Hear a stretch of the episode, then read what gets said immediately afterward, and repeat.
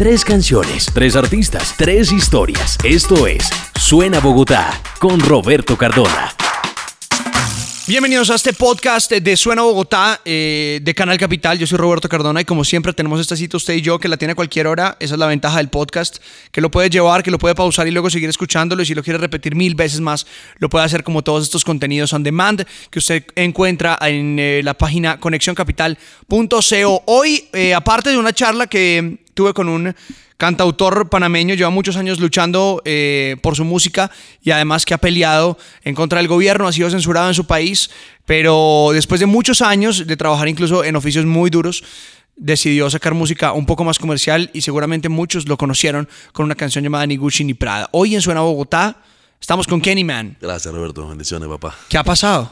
Contento ahí eh, de, que la, de que mi canción, mi primera canción eh, de ámbito comercial, urbana, eh, se ha metido también en, tantos países.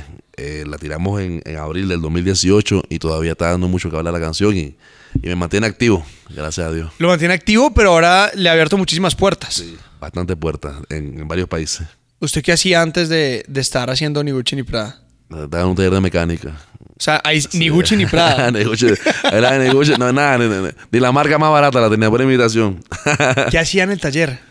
Eh, yo trabajaba en, la parte que era pintura y, sacábamos los golpes y, también, preparaba los carros. Eso es como con tape y una lámina de papel para que cuando lo pintaran no se mancharan los vidrios y todo eso. ¿Cuándo fue la última vez que, trabajó en mecánica? Eso fue porque la tiré en abril, seis meses antes de abril, no estoy dando la cuenta mal. Ponle en octubre. Por, ahí, por octubre, por ahí, estaba yo en el taller de mecánica y, el, y, un artista de Panamá que se llama Syke me llamó y me dijo que, renunciara al taller, que él me iba a apoyar en la música comercial. Yo no estaba, yo no estaba seguro, ese es mi pan ahora mismo, me ganaba como de 15 a 20 horas del día, me ganaba yo en el taller de mecánica, bueno, a trabajar de lunes a viernes.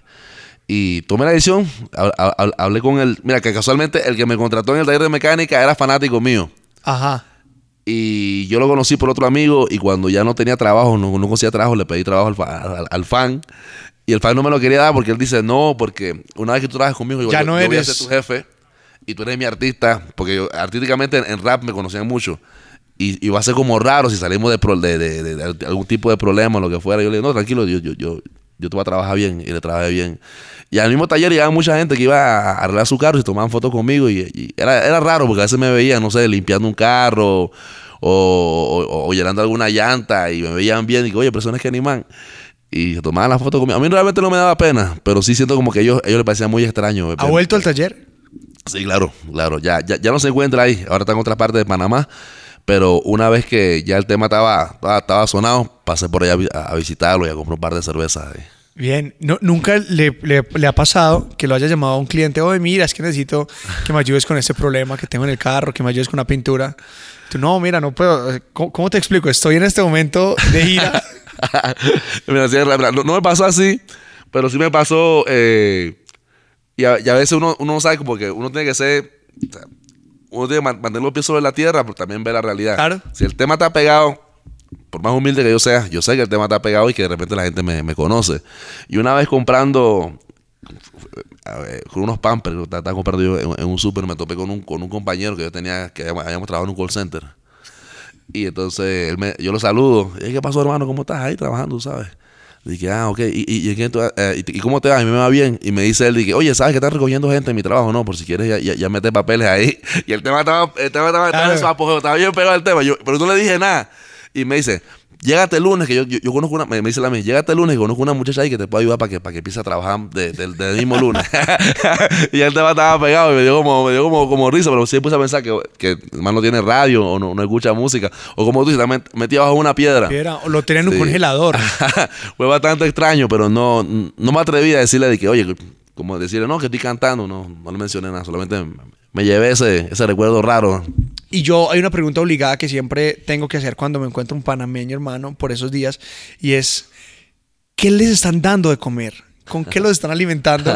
Porque en Panamá está saliendo mucha música. Y aquí, por ejemplo, ya hemos tenido durante muchas semanas músicos panameños que están sonando.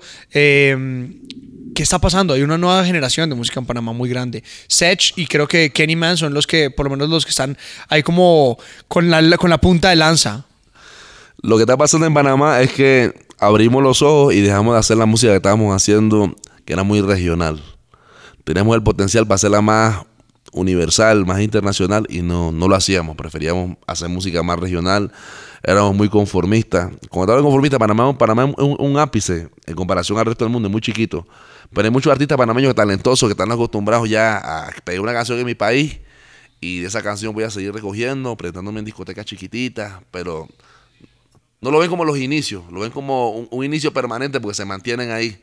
Y gracias a Dios llegó el momento en que, en que se dieron cuenta de que, nos dimos cuenta de que podíamos eh, poner a Panamá nuevamente en la palestra de la música urbana, como en un tiempo lo hizo Flex, Oniga, en México como lo hizo Machandai también, me parece que son aquí.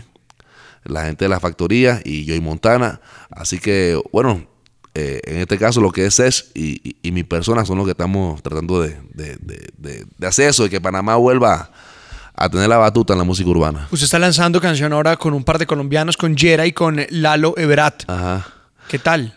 Bien, gracias a Dios, soltamos no todavía, después de, de, Niguchi ni Prada, soltamos no todavía, hicimos el video en Medellín, muy contento por la, por la mezcla que se dio del flow de ellos con el mío.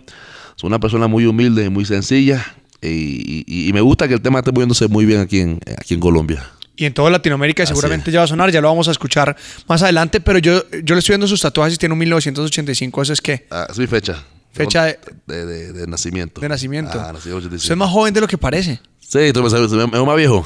No, pero no, no pensé que era el 85, pues del 84, no No, no, no, tengo, tengo 33 años. ¿Y qué más tatuajes tiene? Eh, esto es Panamá la Vieja, que son las ruinas de Panamá. Sí. Que cuando llegó el pirata Morgan y destruyó todo eso, que era la, primera ciudad de Panamá. Claro. Este es un búho Illuminati. Mentira. es, un búho que representa la, la, la sabiduría. Eh, aquí tengo a, mi, mi signo, que es Sagitario la culebra de Gucci y la palabra rap. Ok, qué bien. ¿Y esa culebra es de verdad la de ni Gucci ni Prada? Sí, es la misma, es la misma. Eh, eh, es, una, es una coral la que utilizan ellos. ¿Qué fue primero, la canción o el tatuaje? La canción. La canción. O sea, esa, ese tatuaje es un agradecimiento. Claro que sí, le debo, mucho a esa canción. O sea, el siguiente tatuaje es un Lalo de Brat.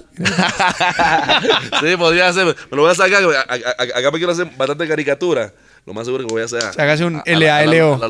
Kenny Mano, bien suena Bogotá. Gracias por estar pendientes de este podcast. Compártalo para que llegue a más personas y si tiene alguna sugerencia lo puede hacer a través de arroba canal capital o arroba Roberto quien al piso Cardona. Siempre estoy atento. Publicaremos más conversaciones como estas. Gracias por tomarse hoy el tiempo y atreverse a escuchar un poco más de esos espacios de podcast. Hoy una buena charla, una buena conversación con un eh, hermano panameño que estuvo de visita en Bogotá, en nuestra ciudad. Esto es Suena Bogotá, el podcast de Canal Capital. Tres canciones, tres artistas, tres historias. Esto es Suena Bogotá con Roberto Cardona.